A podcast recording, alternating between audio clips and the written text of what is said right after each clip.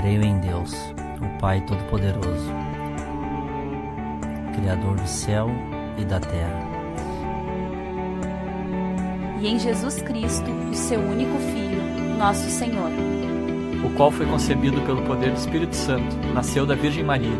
Padeceu sob Pôncio Pilatos, foi crucificado, morto e sepultado. Ele desceu ao inferno, ao terceiro dia ressuscitou dos mortos. Ele subiu ao céu e está sentado à direita do Deus Pai Todo-Poderoso. De onde virá para julgar os vivos e os mortos. Creio no Espírito Santo, na Santa Igreja Católica, na comunhão dos santos, no perdão dos pecados, na ressurreição do corpo, na vida eterna.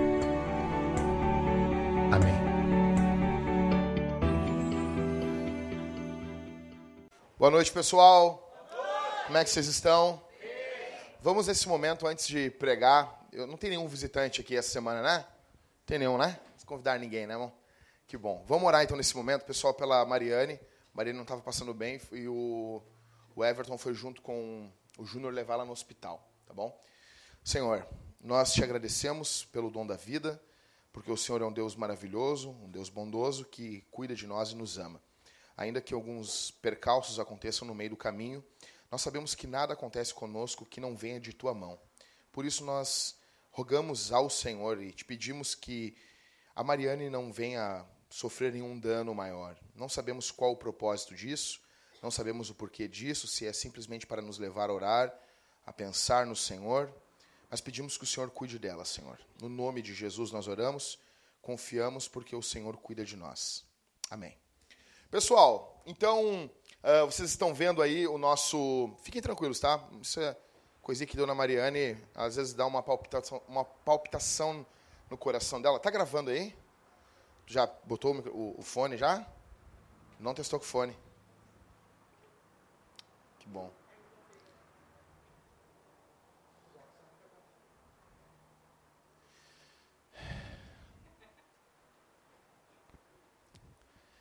Uh, então essa palpitação no coração dela é acontece de vez em quando. Peço que vocês olhem pela Mariane, tá bom? E você sabe, o que envolve coração, a pessoa, o coração dispara, a pessoa já fica nervosa, aí o coração dispara mais ainda. Essa semana eu fui levar minha vizinha no, no médico e foi mais ou menos algo parecido com isso que aconteceu, tá bom? Quero agradecer a Camila que me deu esse casaco bonito. Deus te abençoe, Camila. E que o Senhor te dê condições de me dar mais casacos. Pessoal, a gente está na série sobre o credo dos apóstolos. E eu não vejo empolgação em vocês, mas eu quero dar uma oportunidade para vocês ficarem empolgados. Isso aqui é para se empolgar, cara. A gente está falando da base do Evangelho, das coisas mais simples e das coisas mais certas.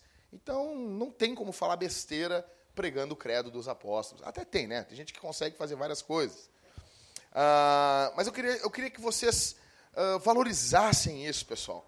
Então, a gente tem três séries agora em sequência, que é o quê? É o Credo dos Apóstolos, depois a oração do Pai Nosso e depois os. E essas três séries, durante dois mil anos, seu Felipe, a igreja ensinou essas três séries como sendo a base do Evangelho. Eles sempre entenderam que o credo, a oração do Pai Nosso e os Dez Mandamentos me dá a síntese de tudo aquilo que é o Evangelho. Então, eu queria que vocês uh, valorizassem isso. Né? Uh, essa semana eu estava conversando com. Semana que passou agora, com um amigo meu, o, o Valdemar. E, cara, eu tinha o quê? Uns 10 anos de idade. E eu morava numa vila pouco famosa aqui em Porto Alegre. Quando os meus pais se separaram, né? A mãe não tinha dinheiro nenhum. E nós fomos morar na, numa vila chamada Campo da Tuca. Quem é que já ouviu falar nela? Já ouviram falar, né? É uma coisa muito calma, muito tranquila. Tinha o tiroteio matinal, a gente levantava de manhã, não precisava de despertador, né? Era bem legal. E eu me lembro que eu tava, morava aí e tinha um vizinho meu, um adventista, né? Do sétimo dia. E eu me lembro que eu não era cristão, eu fui expulso da, da catequese, apesar de amar a igreja, amar tudo, mas eu era um cara muito serelepe. E eu não parava na, na primeira comunhão lá, eu dava muito trabalho para a freira, e a freira chegou para minha mãe e pediu assim: por favor, Não manda mais o seu filho para cá. Eu fiquei tão triste com isso, fiquei decepcionado. Mas eu me lembro que eu, esse meu vizinho falava de Jesus para mim e eu comecei, cara, Deus quer que tu seja feliz, cara. Para com essa coisa de igreja, não sei o quê. Porque ele era um cara um pouco triste, assim. E aí, com o meu esforço evangelístico, eu tirei ele da igreja. Você acredita nisso? Essa semana, semana que passou, me chama no, no, no Facebook, Valdemar, o cara estava um pouco diferente. Aí quando eu falei com ele, ele, ô Jackson, tu tá em que igreja? Tu é pastor? Eu disse, é, acho que sou. E daí ele, pô, cara, tu me tirou da igreja. E agora, eu disse, cara, desculpa, né? Vamos visitar aí, e eu acredito que ele em breve vai estar visitando a gente. Eu me lembro que isso aconteceu comigo, porque eu, eu, no fundo, no fundo, eu achava que eu era o centro da minha vida. Eu tinha o quê? 10, 11 anos, eu achava que eu era o centro da minha vida, cara. Eu achava que eu era o centro da minha existência, que eu era o centro de tudo, entendeu? Sabe o solzinho, as coisas rodam em volta dele? Eu achava isso. E eu não sei se vocês já passaram por isso, mas tem até o filme, aquele o Clube da Luta, o, a abertura do filme tem, um, tem um dizer que diz assim, ó, tipo, cara, nós nascemos achando que vamos ser uh, estrelas de rock, estrelas de cinema, e as redes sociais estão aí para isso. A gente pode não brilhar, Sula, em alguns, mas ali a gente brilha. Ali, não, na minha timeline é o brilho. É o brilho. Né? O, o Cauê. Não, a pessoa que tem Instagram você acha bonita. Você tem Instagram, Cauê? Que bom, é consciente. é por isso que eu não tenho Instagram também. Então, assim, e a gente vai ficando frustrado com o passar do tempo, quando a gente vai ver que a gente não vai, não, cara, tu não vai ser. Desculpa, Ismael, tu não vai ser estrela do rock. Tu pode te vestir igual o Lucas da Fresno, mas tu não vai ser estrela do rock. Tu pode achar que tu é o Lucas da Fresno, mas tu não é. Não, mas eu sei que na nossa cabeça, assim, a gente é, né? Mas então, assim, e a gente vai vendo que a gente não é o centro do universo. Eu pergunto para vocês, isso não acontece com vocês? É só comigo isso? Sério? É só eu que, que, que, que bah, as coisas giram em torno de mim? Ou giravam? Não acontece com vocês? Não acontece contigo isso, Vitor? Né? Tá louco, né? A gente acha que a nossa opinião é mais bacana. A gente acha que a gente, não, eu sei me vestir melhor. Né? A Karine acha que tem a dicção melhor que os outros, né, Karine? A Karine, a Karine devia ser uma criança muito chata. Ela fala toda assim. Pessoas que abrem a boca e falam desse jeito, assim, tudo e falam, sabe? Eu tenho raiva de criancinhas que falam no plural. Me dá uma raiva. Eu vou comprar pães. Que isso? Que isso? A minha avó não falava assim. Fala errado, por favor. Tô brincando. E a Karine, eu acho que ela. Eu falo isso direto pra minha esposa. A Karine, ela tem uma fala toda. Ah, porque o Senhor. E ela fica. Sabe? Ela devia ser aquelas crianças que falavam no plural, né? Então, cara, isso não acontecia com vocês? Vocês não se achavam o centro? Não se achava, Liscano? Não, tu não. O Liscano não se achava. Seu Felipe, o senhor se achava, seu Felipe? Fazendo a comida lá, ensinando, panelão de 300 quilos de arroz lá, uma fábrica inteira e o senhor mandando, mandando. Abra lá, não o quê, traz isso. Imagina. Isso vai fazendo com que a gente seja o centro. Isso não aconteceu com vocês? Não aconteceu contigo lá, Jéssica Nazank, lá? Tu e a Thalita batendo meta, toda louca, não sei o que, batiu as metas, todo mundo olhava. Quem são essas duas... Essas duas... Essas duas... Quem são? Então, pessoal... E aí a gente se depara com o credo apostólico. Aí o credo apostólico é creio em Deus Pai, o quê? Criador. Depois, o restante, creio. Vocês estão com o credo escrito aí? Creio em Jesus Cristo, seu único Filho, o qual foi concebido pelo Espírito Santo, nasceu da Virgem Maria, padeceu. Primeiro, é o único momento que aparece um ser humaninho no credo é o Pôncio Pilatos. Não tem nada sobre nós. O credo não é sobre eu e sobre você. A única vez que tem um ser humano é o Pôncio Pilatos, que foi responsável politicamente pela morte de Jesus. Mostrar que nossa situação é complicada, a gente não é o centro. Então, Semana passada eu falei para você sobre creio, né? É muito legal. Eu quero, eu quero falar um negócio para vocês, que existe uma vaidade pastoral. O que, que tu vai pregar? Vou pregar sobre uma palavra. Imagina? Cara, como é que tu pregou o credo? Como é que foi? foi? Não, eu preguei sobre creio. Para de ler, que eu vou falar isso aí. Nossa, cara, imagina. Vocês, talvez vocês não saibam, dentro de mim eu estava assim, ó, eram, eram fogos de artifício, assim, sabe? Né?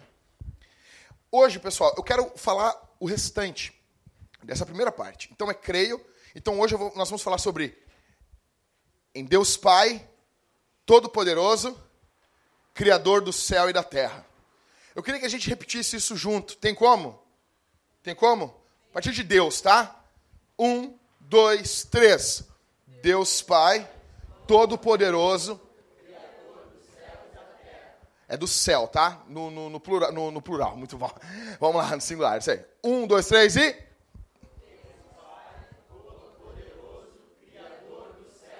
Isso aí. Então, assim, o que, que isso tem a ver com a gente? Quando a gente se depara com o credo apostólico, o que, que é que a igreja dos primeiros séculos estava dizendo com isso? O que, que eles estavam confessando? Isso aqui é fantástico. O que, que eles estavam falando? O que, que eles estavam proclamando? O que, que era o querigma da igreja? Então, o nosso Deus, a primeira coisa, o nosso Deus é pessoal. Ele não é um Deus impessoal. O nosso Deus é um Deus pessoal. É um Deus que está junto da gente. Mateus 6,9 diz: a oração lá dominical que Jesus ensina é como? Pai o cara começa falando com Deus, chamando ele de. A primeira palavra é Pai. É Pai. Então o nosso Deus é um Deus pessoal. Primeira coisa que você tem que anotar isso aí. O nosso Deus é um Deus pessoal. Anota isso. Isso é fantástico. O nosso Deus é um Deus pessoal. Vá prestando atenção aí. Deus se revela de maneira compreensível. Olha aqui para mim tem como entender Deus. Não tem como a gente entender tudo de Deus. E nunca vai ter como entender tudo de Deus. Mas tem como entender.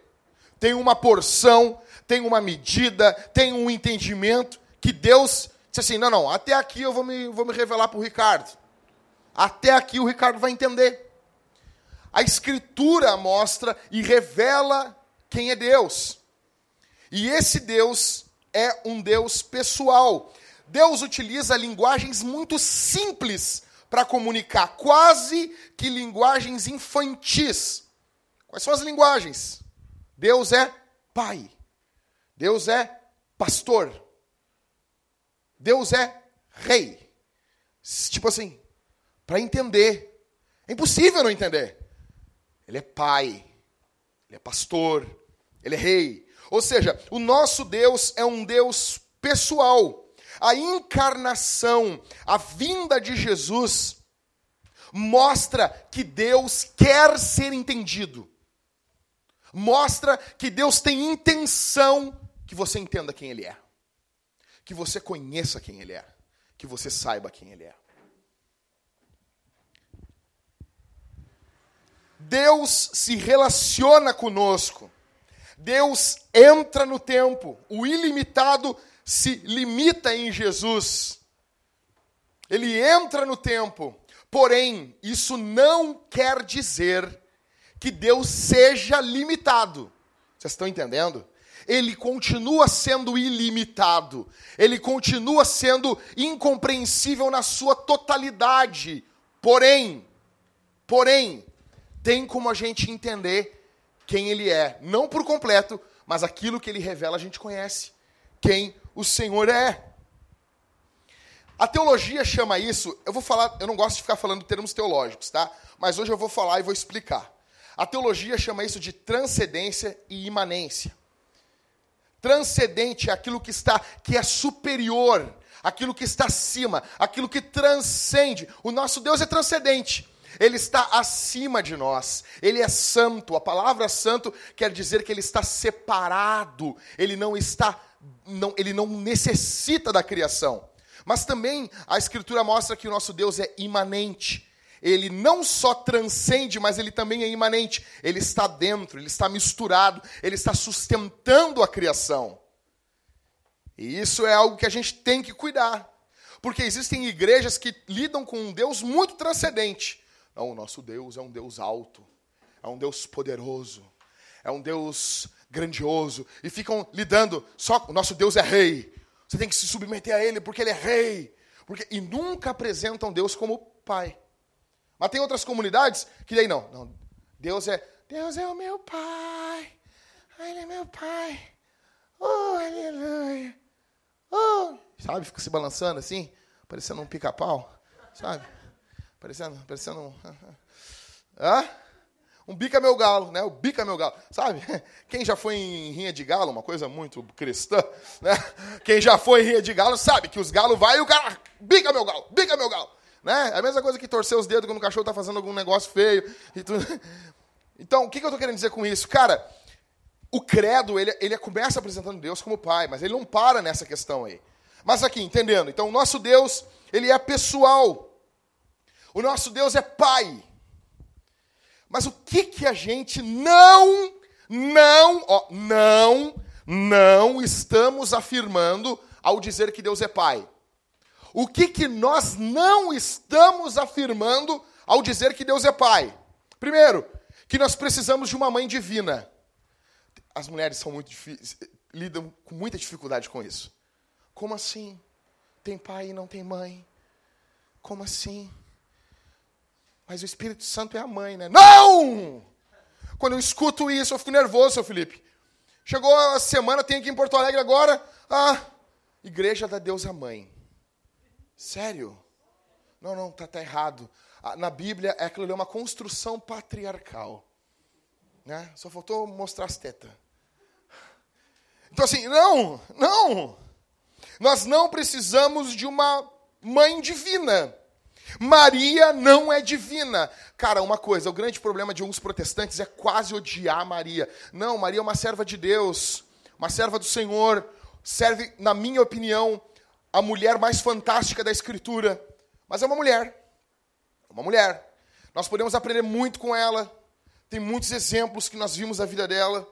Foi uma moça dedicada ao Senhor, ainda na juventude. Porém, ela não é divina. Porém, ela não tem poderes divinos. O único mandamento de Maria está lá na Escritura em João: façam tudo que ele mandar. É a única vez que ela manda alguma coisa na Bíblia, ela manda, obedeçam Jesus. É a única coisa. Então, nós não precisamos de uma mãe divina. O Espírito Santo não é mãe. Segunda coisa, Deus não é um ser humano. Ainda que em Jesus ele encarna e se faz homem. Mas Deus em si não é um ser humano. Não é porque eu estou chamando ele de pai que Deus é como um ser humano. Isso é uma figura de linguagem para o melhor entender quem é Deus. Deus é muito bom. E ele disse: Não, cara, eu vou te explicar aqui. Ó. Desse jeito tu vai me entender mais ou menos como é que é a coisa. Terceira coisa, que nós não estamos confessando. Se, seguinte, se o seu pai foi um idiota, um imbecil, que batia em você, espancava sua mãe, aí você não consegue chamar Deus de pai. Quando fala Deus é pai, tu trava. Não consegue porque o teu pai era um imbecil, um idiota. Daí você não consegue chamar Deus de pai. Então, nós não estamos dizendo que se o teu pai foi um imbecil, Deus é um imbecil também. Não, nós não estamos dizendo isso. Então, o que, que nós estamos dizendo? O que, que o credo dos apóstolos está dizendo quando afirma que o nosso Deus é pai? Então, em primeiro lugar, nós estamos dizendo que Deus cuida de você como um pai cuida do seu filho. Nós estamos dizendo isso. Deus está cuidando de você. Assim como um pai cuida do seu filho.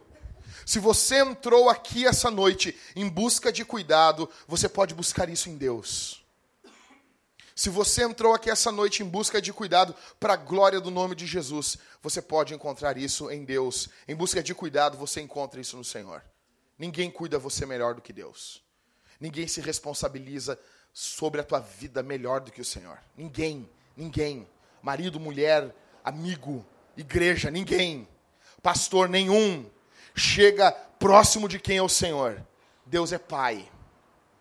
Deus é Pai. Então a primeira coisa que estamos dizendo, que estamos afirmando, é que Ele cuida de nós, de você, como um pai cuida do seu filho. A segunda coisa que nós estamos dizendo é que Deus, olha que isso aqui é fantástico.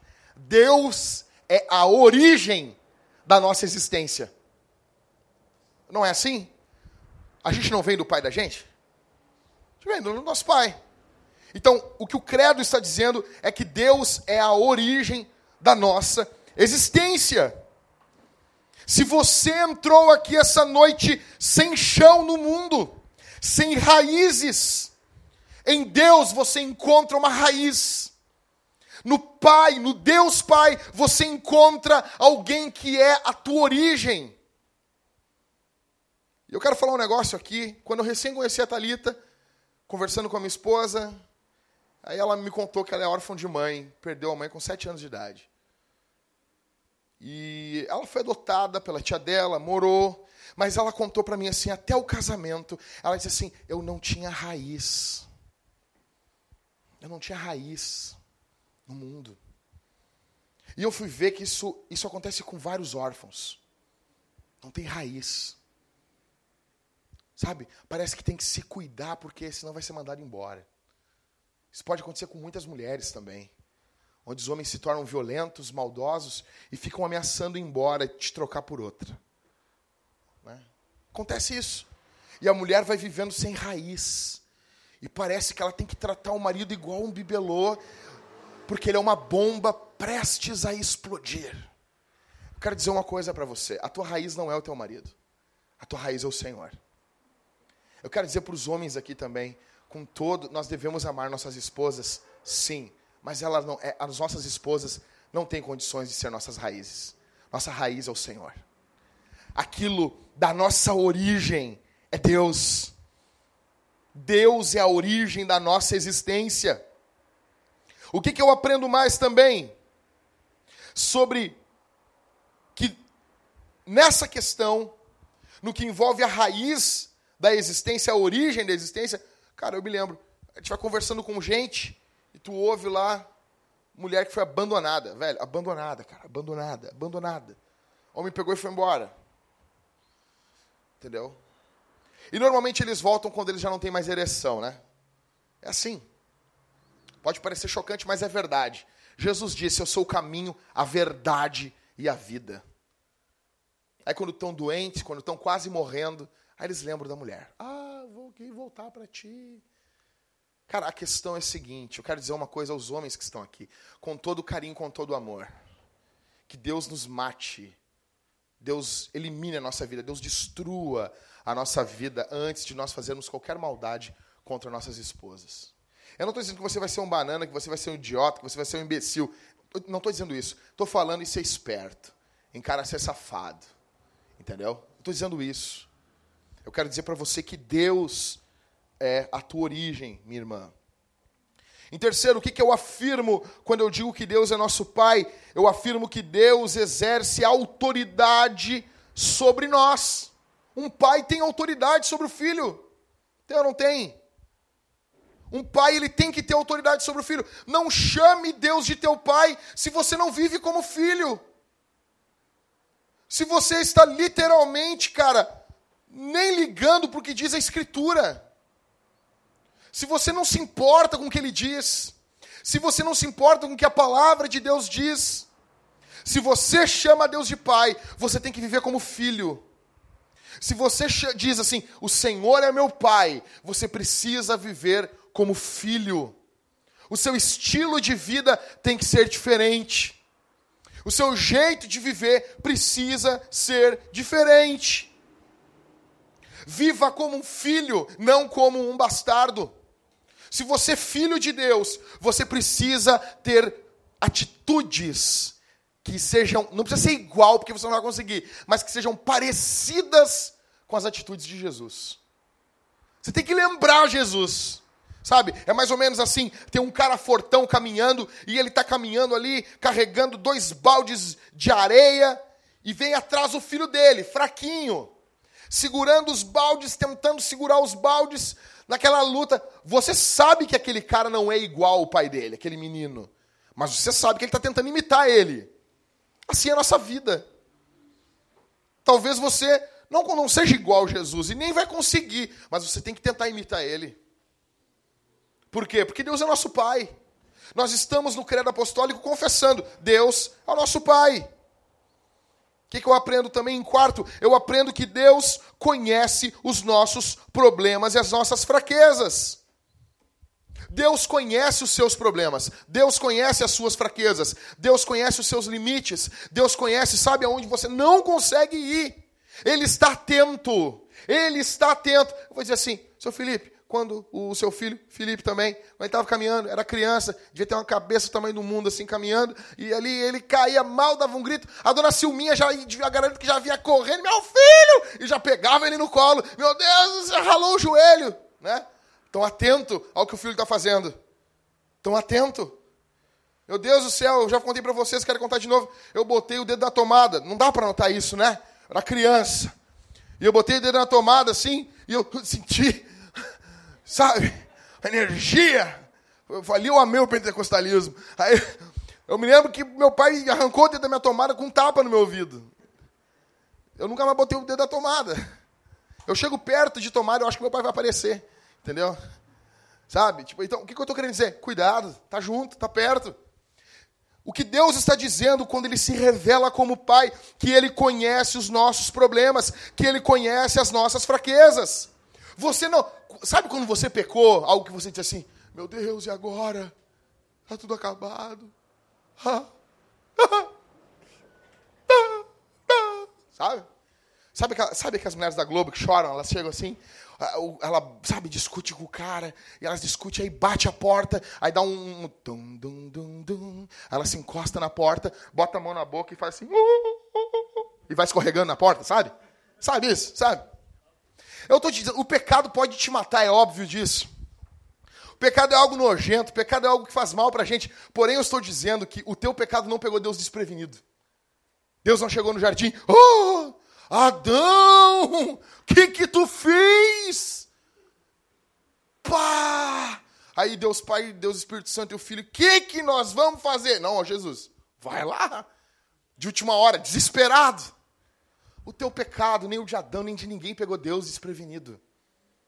Não pegou Deus desprevenido. Deus não ficou assim, ah. Existe perdão para você, porque Deus conhece as tuas fraquezas. E na cruz você pode se fortalecer. Não é assim, ah, Deus conhece a minha fraqueza, uh, vou fumar uma maconha, uh, uh, mal barato, ser humaninho. Não!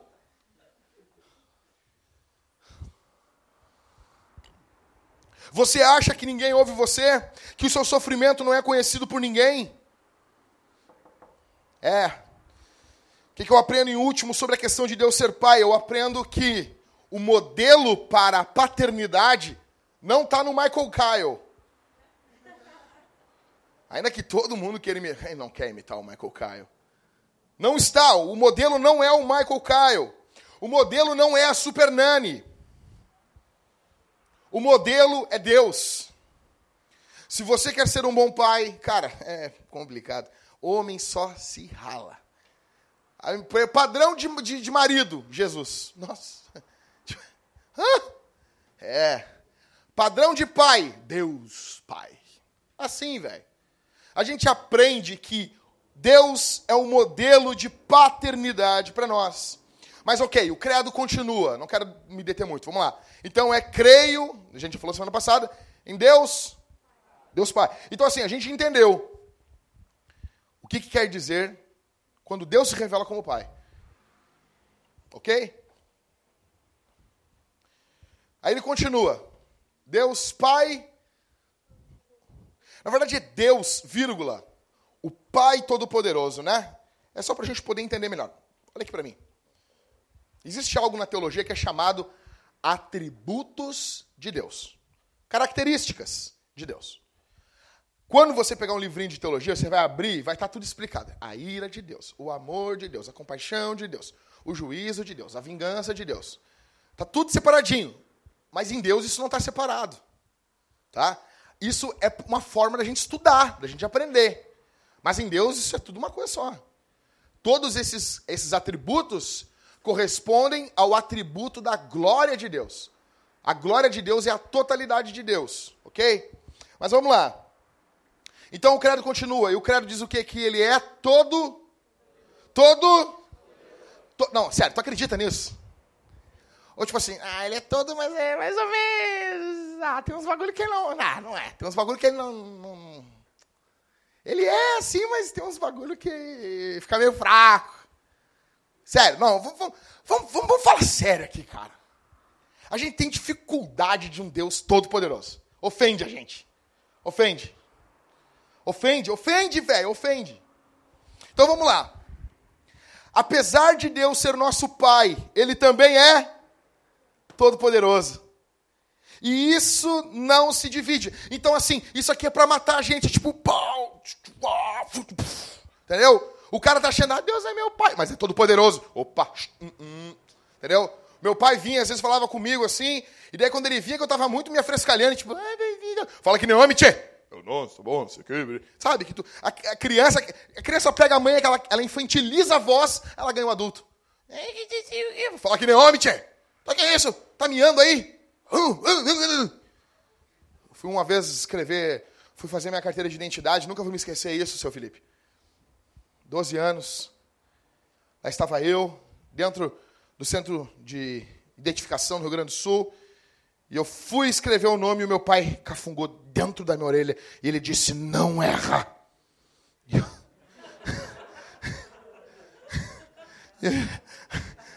eu comecei a ter mal de Parkinson na hora e a minha mão começou a tremer. Eu borrei. Ah, não! E daí o cara conseguiu um e, e o cara e o cara para ajudar, ele chegou e disse: "Nós só temos mais esse". Parece Cara, a criança não entende. Eu achava, meu Deus, se eu errar agora, vai ter uma guerra mundial. E meu pai ficou em cima, assim. A minha primeira identidade, ela tá toda tremida. Sabe, o um nervosismo. Eu tinha 12 anos, eu clamei a Jesus naquele dia, assim.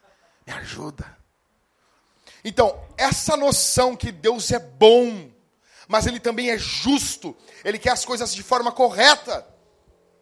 Ele quer que as coisas sejam feitas de forma certa. Ele é todo-poderoso. Então, assim, vamos lá. Nas teologias sistemáticas, primeiro se ensina as obras de Deus, a criação, e depois ensina a doutrina da providência divina, ou divina providência, que é a questão de Deus reger e cuidar de tudo, Deus ter poder de sustentar tudo. Então vamos lá. Primeiro, eles, a, a, as, as teolo, todas as teologias sistemáticas vão dizer: Deus criou o mundo, e criou isso, e criou aquilo, e barará, e a criação é isso, a criação corresponde a isso, parará, parará. Depois, no outro capítulo, 2, 3 para frente, as teologias sistemáticas vão ensinar que Deus tem poder de criar. Eu, eu nunca entendi por que, que as teologias sistemáticas invertem isso. Se um dia eu escrever uma teologia sistemática, eu vou falar o contrário, que é do jeito que o credo está aqui. Primeiro ele diz que Deus é todo-poderoso, e depois ele diz que ele criou os céus e a terra. Vocês estão entendendo? As teologias sistemáticas dizem, não, primeiro Deus criou, Deus fez isso, e depois te mostra como ele é poderoso. O credo não. O credo ele primeiro mostra, Deus é todo-poderoso. Não tinha mundo, velho, não tinha mundo, não tinha nada. Então assim, é um termo em latim chamado ex nihilo, que quer dizer que Deus criou tudo a partir do nada, sem ajuda de ninguém. Tem noção? Então eu pergunto para vocês: tem como tem uma segunda força no universo? Tem? Não. Tudo que existe vem de Deus. Tudo, tudo, tudo, tudo, tudo, tudo. Tudo, tudo. Tudo que existe veio de Deus. Nada. Ah, mas aí vai ter um pessoal que são chamados liberais. Eles dizem que Deus não predestinou as coisas, que Deus apenas visualizou. Ah, olha lá, ó, Tá ligado? A gente subir em cima de um, de um- de um telhado aqui. Presta atenção aqui, pessoal. Por favor, em nome de Jesus. O pessoal tá lá e olha lá no fundo. Ah, ó, vai dar tal coisa. Eles dizem assim, não. É presciência. Não é predestinação. Sendo que a Bíblia usa o termo predestinação. É bíblico, isso não inventei. Eu, por, por mim, eu não botava, mas tá lá, cara, tá lá. Eu tenho que lidar com isso. Tá lá. Se eu escrevesse a Bíblia, eu não ia botar. Eu ia dizer, meu Deus, vai dar muita discussão isso. Mas Deus quis. Deus quis.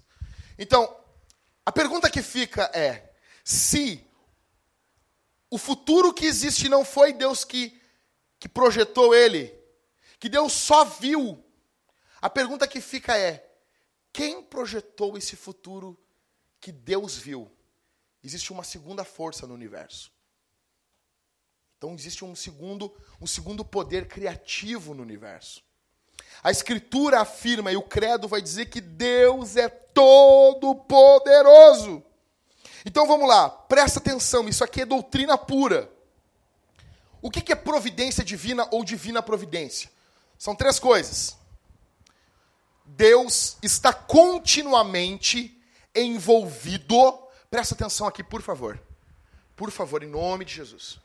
Deus está envolvido em tudo, em tudo, em tudo. Olha só, o Ivan está tomando um chimarrão.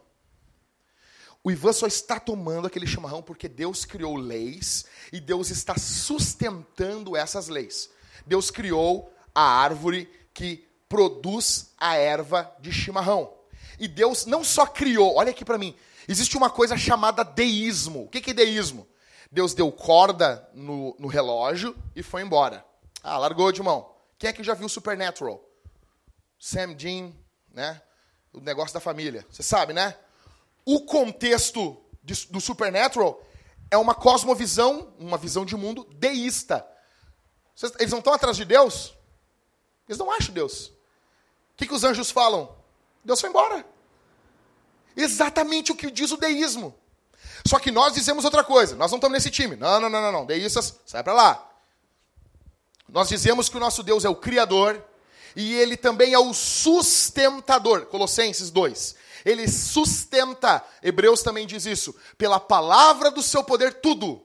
Então Deus não só criou, Deus está sustentando. Deus está continuamente fazendo que a erva de chimarrão continue sendo o que ela é.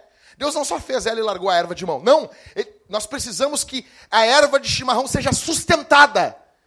Você está entendendo isso? Então, ele criou uma lei que, se colocar fogo, tudo que ele criou ele são, é bom.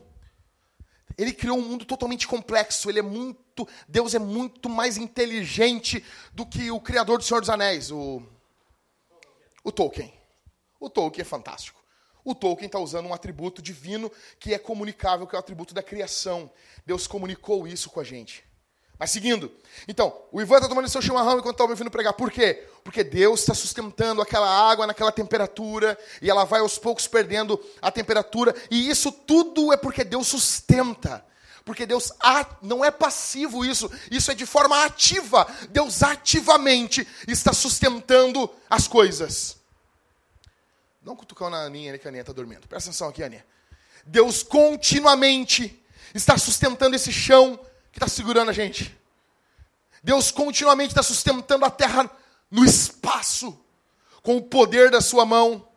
E Ele continuamente mantém ela em uma fina e delicada medida, que alguns centímetros para cá, alguns centímetros para cá, tá- pegaria fogo em toda a terra ou congelaria toda a terra.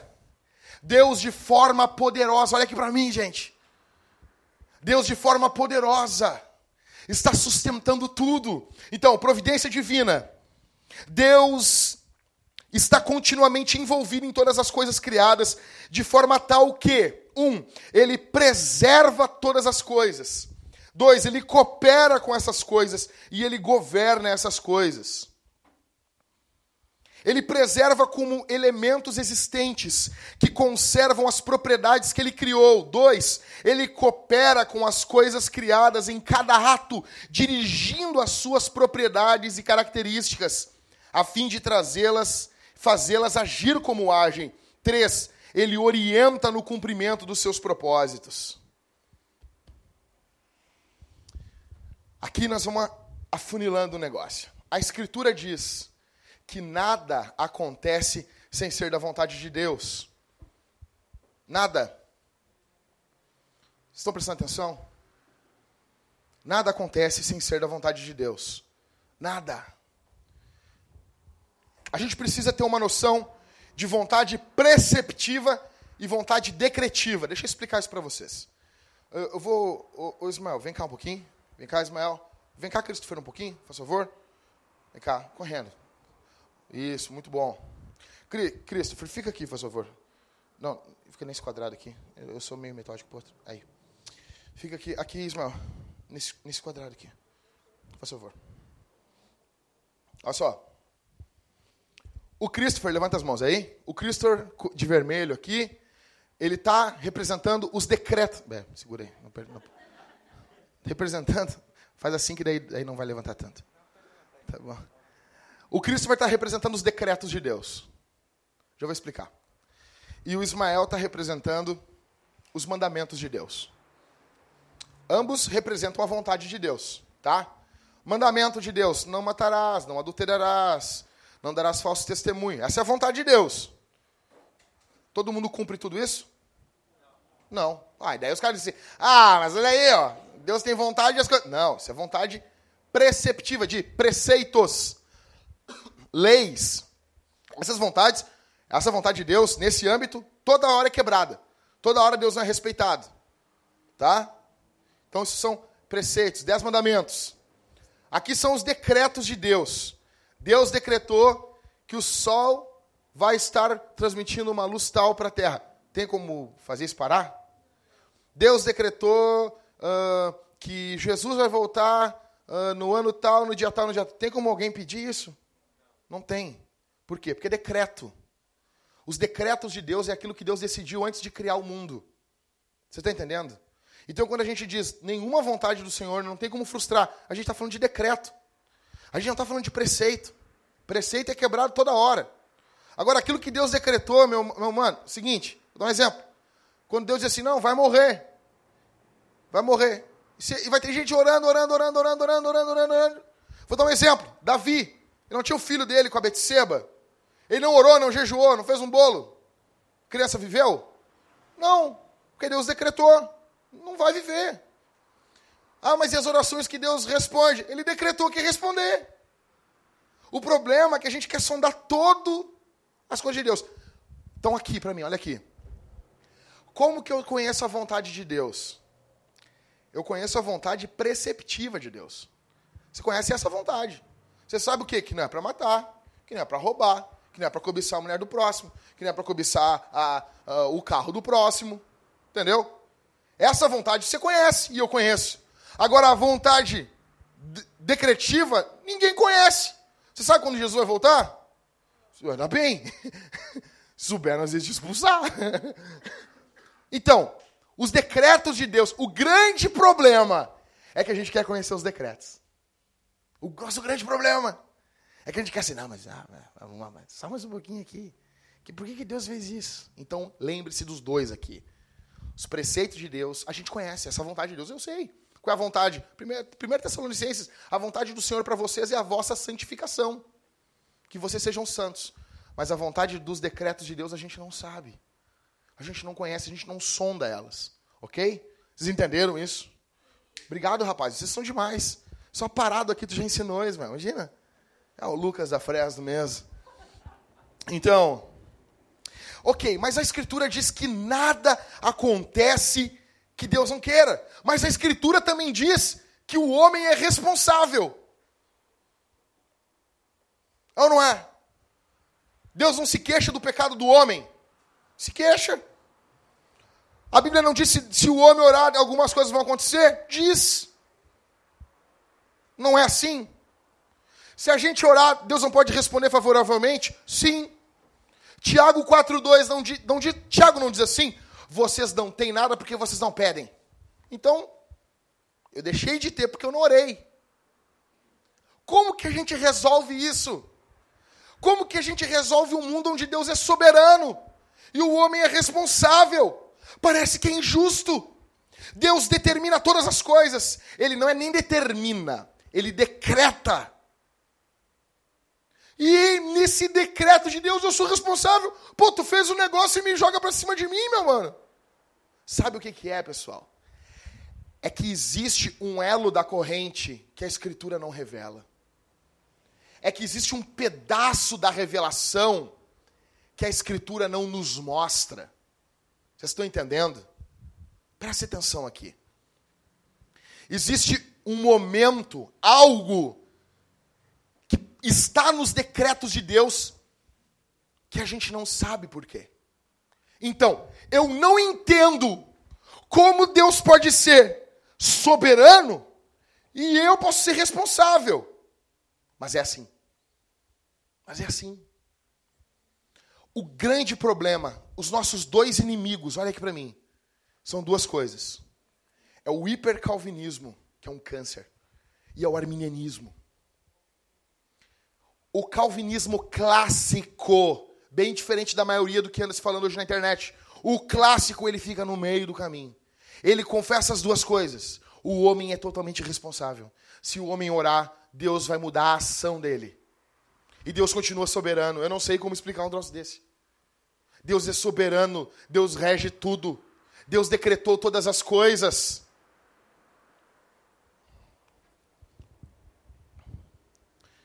Vamos lá. Pergunta de vocês, Jackson. O plano de Deus, desde o início, incluía o pecado? O plano de Deus desde o início incluía o pecado?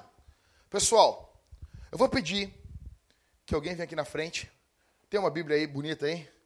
Quem tem aí? Vem cá, Ivan, por favor. O... Pega a tua Bíblia Ivan. Atos capítulo 4. Verso 27 verso 28. Sobe aqui, Ivan. Sobe aqui. Sobe para cá. Atos, Atos 4, 27 e 28. Antes do Ivan ler, olha aqui para mim. Pessoal, olha aqui para mim. Já procurei. Qual é o maior pecado de todos que aconteceu na história? O maior pecado de todos. O maior crime, a maior maldade de todos os tempos. Vocês concordam com o Vitor? Pessoal, quem não concorda com o Vitor? Quem concorda com o Vitor? Concorda, Sula? Qual o maior pecado, Sula? Ou tu acha que tem pecado pior do que matar Jesus? Tu, Ismael. Vocês concordam mesmo? O cuspe em Jesus, a maldade com Jesus, esbofeteando Jesus. Porque, na verdade, o único inocente do mundo foi Jesus. Então, fazer maldade para Jesus é o maior pecado de todos. Atos 4, 27 e 28. O Ivan vai ler. Prestem bem atenção. Lê bem pausadamente, por favor. Pois nesta cidade eles de fato se aliaram contra o teu santo servo Jesus, a quem ungiste. Não só Herodes, mas também Pôncio Pilatos, com os gentios e os povos de Israel, para fazer tudo que, o que a tua mão e a tua vontade predeterminaram que se fizesse. 28, 27? Os dois. Pois nessa cidade eles de fato se aliaram contra o teu servo Santo Jesus, a quem ungiste. Não só Herodes, mas também Pôncio Pilatos, com os gentios e os povos de Israel, para fazer tudo o que a tua mão e a tua vontade predeterminaram que se fizesse. Vocês estão entendendo?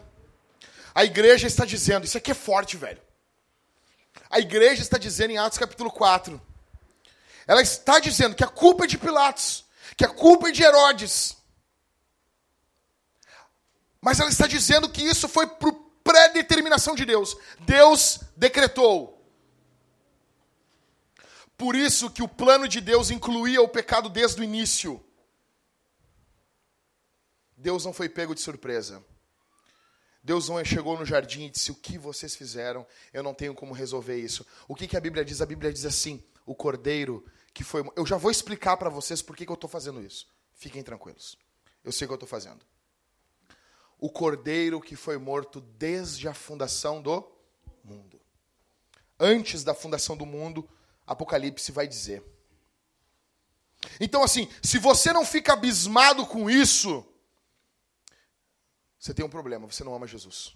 Se você fica assim, não, mas eu não entendo o porquê do tsunami. Por que, que Deus fez o tsunami? Daí fica, Deus não fez o tsunami. Aí a pessoa diz assim, não, não, Deus não tem nada a ver com isso. E elas acham que isso vai consolar a pessoa. Você está entendendo? Um Deus que não faz, que não predetermina, que não para. Porque assim, se Deus não fez, por que ele não parou então? Já que não foi ele que fez. O que traz paz à nossa alma não é entender por que Deus faz as coisas, mas é saber que bem e mal vem das mãos do Senhor.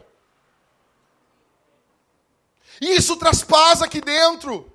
A gente não entende. Eu não estou convidando vocês para entender tudo. Eu estou convidando vocês para se renderem ao Senhor e dizer assim: Eu não entendo. Eu não compreendo porque as coisas são assim mas louvado seja o Senhor por tudo. Presta atenção, não perde atenção.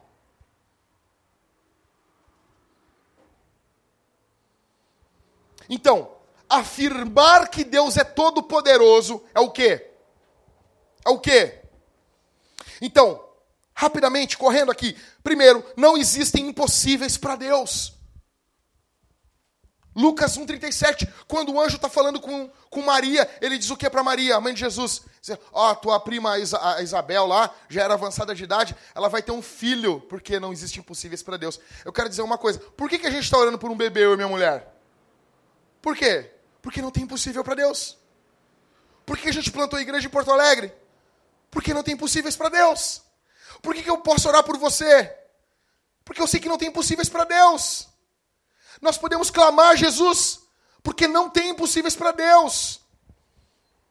Você aqui essa noite é beneficiado por isso. Dois, afirmar que Deus é todo-poderoso é o quê?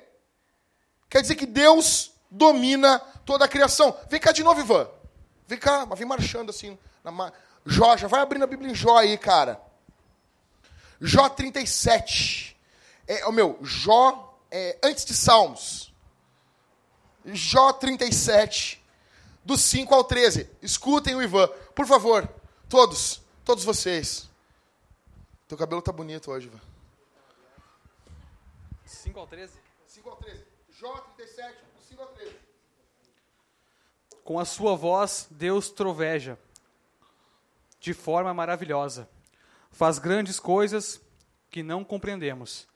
Pois diz a neve: cai sobre a terra como também as chuvas e os aguaceiros. Aumentai.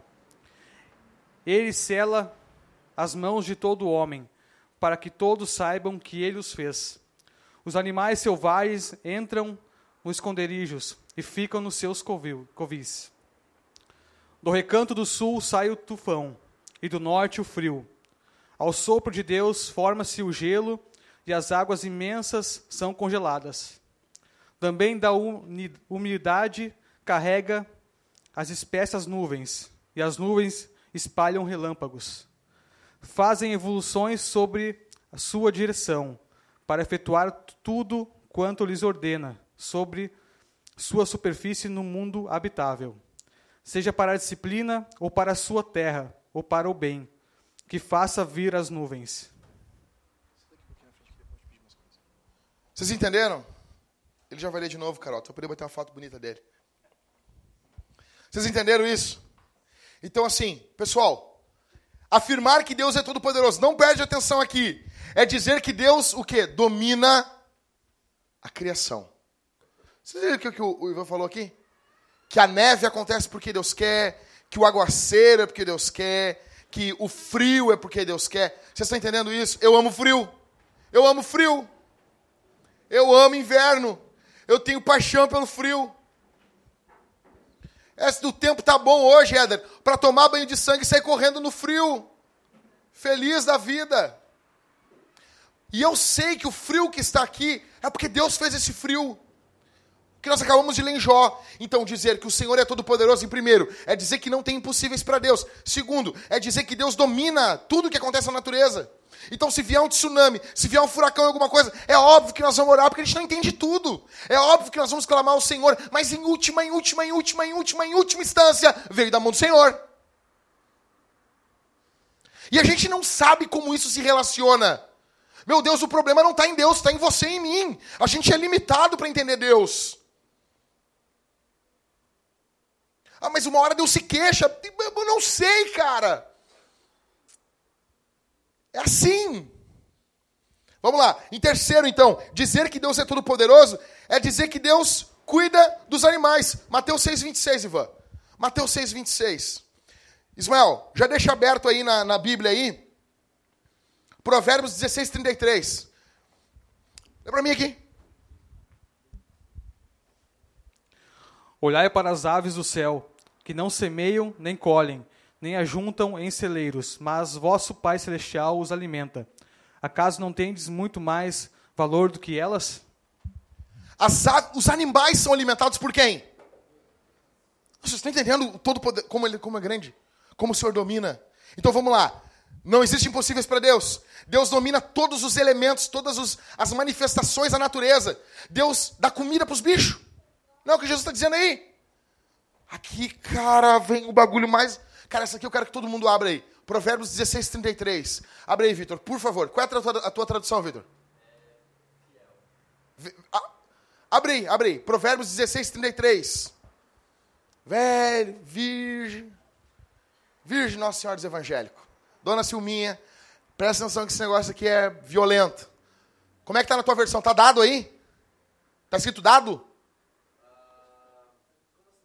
Da, no, no, verso 33 de Provérbios 16. Está escrito dado aí? Lê para mim aqui, por favor. Vem cá, tem, isso aqui tem que estar gravando no negócio. Pessoal, escutem essa versão. Vai, lê aqui para mim. Os homens jogam os dados sagrados para tirar a sorte, mas quem resolve mesmo é Deus, o Senhor. Tem alguma coisa mais aleatória do que dado? Jogar dado. Jogou. Tá, tem dado viciado, que tem um, já está gasto, aí vicia. Eu estou falando aquele dado novo. Tem alguma coisa mais aleatória, mais improvável do que lançar dado? Tem? Tem. O que a Bíblia está dizendo? Que os homens lançam o dado, os homens lançam a sorte, mas a resposta vem de quem? Não existe nada aleatório para Deus. Jesus nunca ia botar o rádio na posição random. Shuffle. Nunca. Nunca. Não teve graça isso, né? Não. Ah, tentei. Ou seja, não tem, tipo, não dá para jogar carta com Jesus. Entendeu? Tipo, baralhar a carta. Dizem que se, se for você embaralhar a carta direito, olha que isso aqui é fantástico. As cartas, todas as vezes que você embaralha, ela fica em uma posição que nunca houve na história. Nossa, isso é violento, né? Isso é muito fera, né? Cultura inútil, não muda a vida de ninguém. Entendeu? Mas Deus já sabe. Então não existe nada aleatório. E isso deveria encher o nosso coração de confiança. Então vamos lá. Deus governa as nações. Ivan, Jó 12, 23. Mateus. Abre em 22, 28 de Salmos. Vem cá ler depois o Mateus. Multiplica as nações e as faz perecer.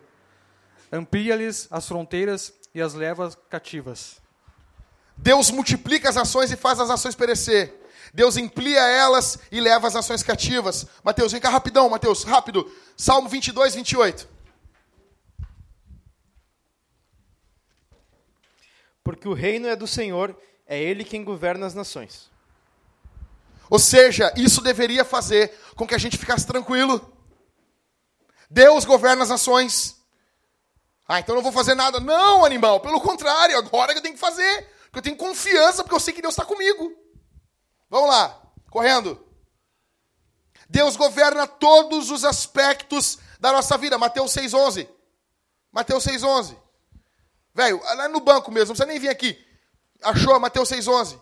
Fica de pé, estufa o peito. Vamos lá. Achou? Achou aí? Lê bem alto, ô Liscano.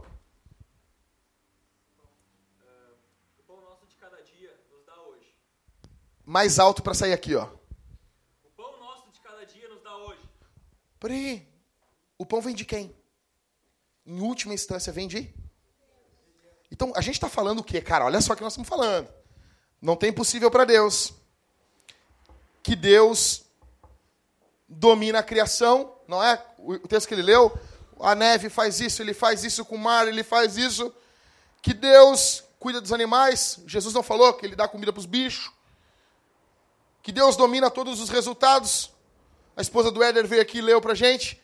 O lança o dado, mas a resposta vem do Senhor. Que Deus governa as nações.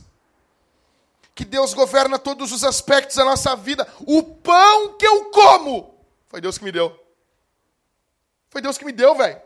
Calvino diz um negócio. É que, o problema, eu nem quero falar, mano, Calvino. O cara fala Calvino, a pessoa já trava o coração.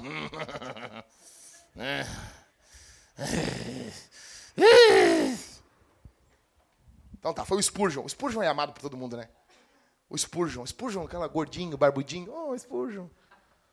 Né? Então tá, foi o Spurgeon que disse. Esse é um negócio assim, cara, nós devemos viver para Deus. Volto a dizer, o problema não é Calvino, o problema são os calvinistas. Nós devemos viver para Deus e orar pelo alimento, agradecendo o alimento, como se na hora, ali, Deus pegou com a mão, Carol, e botou na, botou no, na, na mesa para comer. Imagina, Carol, tu sentar ali e Deus pegou com a mão dele e botou ali para te comer. Ora desse jeito, com essa gratidão. Então, o pão nosso de cada dia dá-nos hoje. Todos os meus dias foram criados por Deus. Véi, isso aqui é animal. Salmo 139, verso 16. Eu vou passar um pouquinho, mas me, me suporta um pouco mais aí, tá? Vamos lá, Salmo 139, verso 16. Ivan, vem cá, Ivan, vem cá. Vem cá, Salmo 139. Uh, manto. 139, verso 16. Bem alto, Ivan, por favor. É, esse aqui tem que ser bem detalhado. Teus olhos viram a minha substância ainda sem forma. E no teu livro os dias foram escritos, sim, todos os dias que me foram ordenados, quando nenhum deles ainda havia. Todos os dias da minha vida foram o que no livro de Deus? Tá lá. Tá lá. Deus comanda os dias da nossa vida. Então, pessoal, a questão aqui, como que eu resolvo tudo isso? Eu mostrei tudo isso para vocês. A Bíblia diz que nós fazemos escolhas, sim. Obrigado, Carol. A Bíblia diz que nós fazemos escolhas, sim. A Bíblia diz que escolhas que nós fazemos têm, têm consequências eternas, sim. A Bíblia diz que Deus é soberano, Deus rege todas as coisas, sim. Como que eu resolvo essas duas coisas? Não sei. Nem você sabe. Ninguém sabe, porque isso faz parte do quê? Lembra do Cristo aqui de vermelho? Dos decretos de Deus. É insondável. A gente não sabe. Então, nós devemos dizer duas coisas: Deus é todo poderoso e o homem é responsável. Deus decretou o mal e não criou o mal. Isso aqui é violento, velho. Deus, em algum momento, em algo na eternidade, Deus decreta que o mal vai existir, mas ele não cria o mal. Como assim não veio do Senhor o mal? Até porque o mal não é uma criação, o mal é uma perversão da criação. Mas ele decretou que haveria pecado é um decreto. Mas como, como eu falei que é decreto, é o quê? É insondável. A gente não entende por quê. Tem um porquê. O porquê último é a glória de Deus e o bem da igreja. Nós não entendemos do lado de cada eternidade. Não sei se entenderemos do lado de lá. Talvez entendamos. A questão, como que eu resumo tudo isso? Como que Paulo, Paulo, como que ele resumiu tudo isso quando ele fala Romanos 9, 10 e 11? Ele encerra como? Ele encerra de forma racional? Não, não, não. O que, que ele diz? Ele encerra assim: ó profundidade da riqueza, da sabedoria, do conhecimento de Deus, quão insondáveis são os seus juízos, quão inescrutáveis os seus caminhos, pois quem conheceu a mente do Senhor? Quem se tornou seu conselheiro? Quem primeiro lhe deu alguma coisa para que lhe seja recompensado? Porque todas as coisas são dele, por ele e para ele. A ele seja a glória eternamente. Amém. O que, que Deus quer? Que nós nos rendamos. Que você diga assim: não entendo. Eu não sei por que, que as coisas são assim. Existe um elo, existe uma parte da corrente que a gente não está vendo. Mas eu não sirvo a Deus porque eu entendo tudo. Eu sirvo a Deus porque eu creio. É por fé. É por fé. O justo viverá pela fé. Eu não entendo tudo, mas eu sei que Ele é bom. Eu não conheço todas as coisas, mas eu sei que Ele é bom. Eu não sei por quais caminhos eu estou andando, mas eu sei quem é o meu guia, dizia Lutero. Ele é bom. Em último aqui, eu quero mais uns minutinhos bem rápido, já estou terminando. E nós encerramos dizendo o que então? Pai, Deus é Pai, ok? Pessoal. Segundo, Ele é. Oi? Vamos lá, galera! Não, de novo. Deus é Pai. Depois Ele é? Em último, Deus do céu, velho. Criador? Isso. Deus cria do nada. Deus não precisou de ninguém e de nada para criar. Não havia matéria, não havia nada. A primeira coisa que Deus criou foi o quê? O tempo. Gênesis 1:1. No princípio criou Deus. Tipo assim, teve um princípio. No princípio, né? Um, dois, três, quatro e pã. Né? Aquele tempo que o Liscano dá pra gente entrar aqui. Vocês já viram o Liscano assim, né? Já sai pauladeira, né, comendo solto, né? A pessoa fica apavorada. Mas aquele tempo ali, que o Liscano dá ali, é o tempo. É a mesma coisa se fosse assim, lá em Gênesis. Um, dois, três, quatro e haja. No princípio, Deus cria então o tempo. Depois de criar o tempo, o Senhor cria o quê? Os céus e a terra. Deus criou a matéria, Deus criou a história. Tomás de Aquino disse: a, meu, essa frase é linda. Aberta a mão pela chave do amor, as criaturas surgiram. Então, afirmar que Deus é o Criador é afirmar que, dois pontos, nós devemos amar a criação. Se Ele criou, tem que amar. Ah, Jackson, eu tenho que amar a barata? Não. Eu não acredito que Deus criou as baratas. No meu ver, isso é uma perversão da queda. É, sério? Deus criou os espinhos, Sula? Das rosas? Não, não está lá. Que, porque o homem pecou, agora as rosas têm espinhos. O, o, o chão está lá em Gênesis. O chão vai ter abrolho. A criação se perverteu. O que eu estou olhando hoje da criação não é exatamente o que Adão viu. Essa criação está manchada pelo pecado, mas eu tenho que amar essa criação. É óbvio. Então vai deixar a tua casa ficar infestada de, de, de, de barata, porque, né? Ah, não, eu amo as baratas, Joey as baratas. Não. Não, what the hell? Não. Mas nós devemos amar a criação. É impossível nós sermos cristãos, conhecermos Jesus, termos uma cosmovisão cristã e você matar gatos. Vir na igreja e jogar veneno para os bichos. E tem gente que faz isso. Tem gente. Sério. Tem as irmãs que dizem assim, eu odeio gato. Ei! Mas como assim? Mas como assim? Aí ele não é que nem o cachorro. Que bom. Mas imagina um gato latindo, que estranho. Então, primeira coisa, devemos amar a criação. Segundo, a criação não é repulsiva e nem inimiga do cristão. Terceiro, devemos nos envolver em trabalhos seculares. Tipo, se tudo vem de Deus, por que a pessoa tem que ser tudo pastor? Não, meu. Nós precisamos de lixeiro crente, nós precisamos de político crente, nós precisamos de, de uh, médico crente, nós precisamos de padeiro crente, nós precisamos de um monte de coisa, todo mundo crente. O que, que tu faz lá, Mateus? Eu trabalho lá. Qual, qual é o teu nome? O que, que tu é lá? Nós precisamos de programador crente.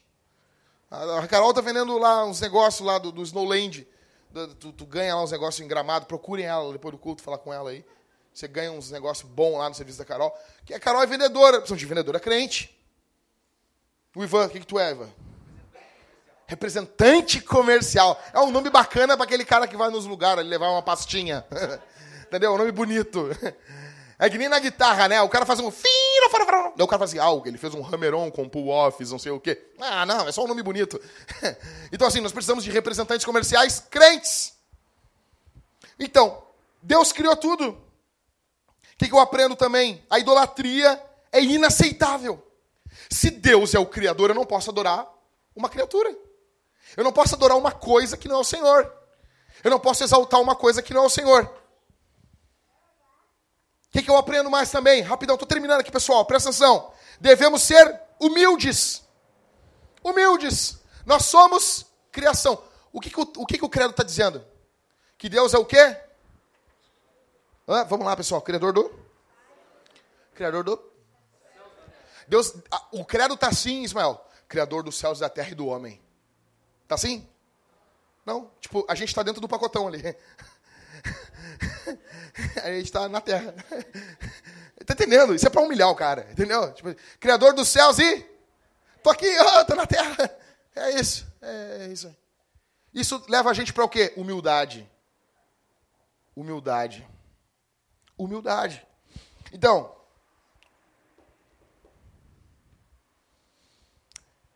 Eu aprendo também o quê? Que existe um vazio no coração do homem. Que ele só é completado por Deus. Agostinho disse no século IV e V: Fizeste no Senhor para ti, e nosso coração anda inquieto, enquanto não descansar em ti. Estou terminando, estou no finzinho, presta atenção aqui. Pessoal,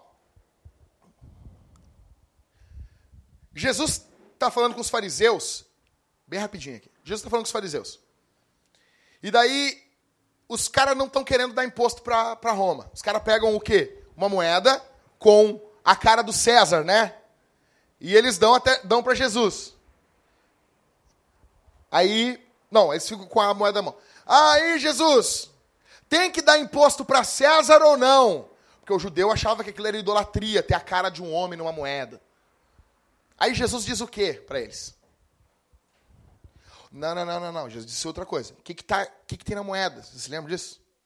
O que, que tem na moeda aí? Oh, meu, Jesus é muito malandro, cara. Nossa malandro no bom sentido. O que, que tem na moeda aí? Eu, eu, gosto de ver Jesus pedindo informação. O que diz a lei? tipo, o que, que tem na moeda? Deus cara, ah, tá a cara de César. Aí Jesus diz o quê? E de a Deus? A moeda tem a cara de César, tem a imagem de César. A moeda pertence a quem?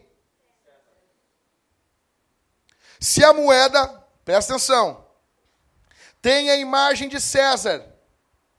A moeda pertence a quem? Minha pergunta é: o que é que tem a imagem de Deus? Nós pertencemos a quem? Se a moeda com a cara de César, com a imagem de César, pertence a quem? Nós temos, nós somos, temos o que em nós? A imagem de? Nós somos como se fosse uma moeda com a imagem de Deus gravada nessa moeda. Nós pertencemos a Deus. Isso tem que deixar a gente humilde. Você não é teu dono. Você não manda em você. Você não é autônomo. Você pode ser autônomo no trabalho. Você não pode tratar a tua mulher de qualquer jeito não vai prestar conta para ninguém. Não, tem que prestar conta. Vai chegar diante de Deus. Ó, oh, Senhor, me perdoa. Mulher, minha irmã, você não pode chamar, tratar teu marido que nem um lixo e achar que não vai prestar conta diante de ninguém. Tu não é autônoma. Tu vai prestar conta diante do Senhor. Eu encerro tentando que você imaginasse como seria se nós vivêssemos de tal modo a mostrar para o mundo todo que Deus é nosso Pai. Como seria se nós mostrássemos para o mundo todo que o nosso Deus é todo poderoso, se nós vivêssemos de um modo do trabalho, que nós mostrássemos para o mundo todo que o nosso Deus é nosso Pai, que o nosso Deus é todo poderoso. Se nós vivêssemos num estilo de vida que mostrássemos para o mundo que o Senhor é o criador dos céus e da terra. Como seria as nossas famílias se não somente fosse a nossa pregação que confessasse isso, mas a nossa vida confirmasse que Deus é o Criador, é todo-poderoso e também é nosso Pai. Como seria as nossas vidas se de fato Deus fosse o centro delas? Como seria a tua vida se Deus fosse de verdade o centro da tua vida? Se Jesus fosse tudo para você? O que, que mudaria hoje? O que, que mudaria agora?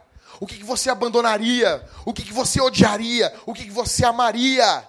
Se Deus de verdade, não, de verdade, Deus não é só uma canção que a gente canta no culto. Se de verdade assim, não, Ele é tudo que eu tenho. Creio em Deus Pai.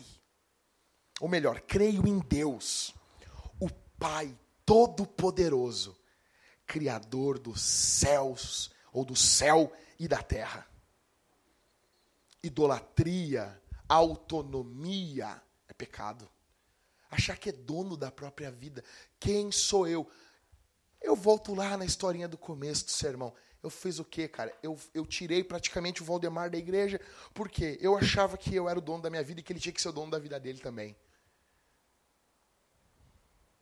E eu sou um caco, porque eu sou criatura eu não tenho autonomia, nada é meu, é tudo do Senhor.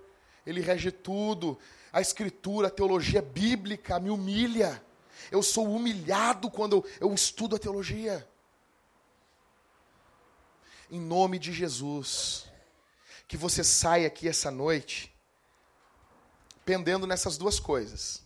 Lembrando que Jesus morreu por pecadores que acham que são autônomos e têm perdão em Jesus esse pecado que talvez, talvez não, tem gente aqui que está cometendo isso. Não vou, posso pregar aqui, mas que bom, né, Sula, que nessa igreja não tem isso, né? É só a igreja dos outros. Não. Então, você vai embora como, Aline? Deus é pai, mas ele também é todo poderoso. Aí quando, tipo, tu quer quase morrer, meu Deus, ele é todo poderoso, meu Deus. Daí tu lembra, não, mas ele é meu pai também. Mas aí quando quer ficar, não, mas ele é meu paizinho, mas ele também é todo poderoso. Ele é criador dos céus e da terra. Ele vai se revelando de forma com que a gente fique com toda a revelação de Deus. Ele é Pai, Todo-Poderoso, Criador do céu e da terra. E isso traz tranquilidade, traz alegria e traz reverência diante de Deus. Não é só reverência, uma reverência, oh meu Deus, não posso rir. Mas também não é um fuzuê, não é a lavonté. Você está entendendo? Então, lembrando, é pecado querer ser dono da própria vida. Mas Jesus morreu na cruz por esse pecado. E o Espírito Santo pode perdoar, pode, na verdade, perdoar não, pode transformar você. Você pode ser perdoado e você sair aqui engajado na missão de Deus, vivendo de tal forma, Ivan, que a nossa vida transpareça isso, que Deus é nosso Pai, todo-poderoso e criador do céu e da terra. Amém? Vamos ficar de pé, pessoal.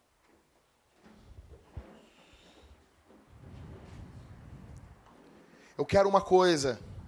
Se o sermão te impactou, meu velho, você vai provar isso chegando no horário no culto semana que vem. Mas isso é fato. Não dá para as pessoas. Ai, Senhor, me muda. Meu Deus, a gente não consegue chegar no culto no horário. Tem algo errado com a gente. Ah, é óbvio que vai acontecer imprevistos. Imprevistos. Mas é impossível. Você quer mudar o mundo, e não consegue arrumar a cama. Entendeu? Quando eu, eu, vou, eu vou falar com um jovem que diz, eu, eu tenho um chamado para as missões. Sabe o que eu falo para ele, ô, ô, Felipe? Eu digo, tá, já, tu já dobra a tua roupa de cama? Como que o cara tem um chamado para as missões? Eu quero casar com a fulana. Tá, tu já, tu já limpa a tua cueca. Tua mulher não vai lavar a tua cueca. Lava no banho, ó, esfrega ali. Você já é responsável pelas suas coisas na tua vida? Já tem um trabalho. Então, a mesma coisa, se Deus é criador, se Deus é soberano, quais são as coisas minúsculas da tua vida que mudam hoje? Ou você vai para casa do mesmo jeito, meu, meu, meu brother. Tudo segue do mesmo jeito? Vamos orar, povo? Vamos orar? Fecha os olhos. Fecha os olhos. Todos fecham os olhos. Senhor Deus, Deus triuno, Deus Pai, Deus Filho, Deus Espírito. Diante do Senhor nós nos achegamos aqui essa noite. E nós te agradecemos pela tua palavra. Nós te agradecemos pelo Evangelho. Nós te agradecemos porque o Senhor é bom. Obrigado por tudo que o Senhor tem feito em nossas vidas. Obrigado, Senhor. Obrigado porque o Senhor tem nos amado, tem cuidado de nós. O Senhor é nosso Pai, o Senhor é todo-poderoso e o Senhor é Criador do céu e da terra. Ajuda-nos a te servir de forma alegre e reverente.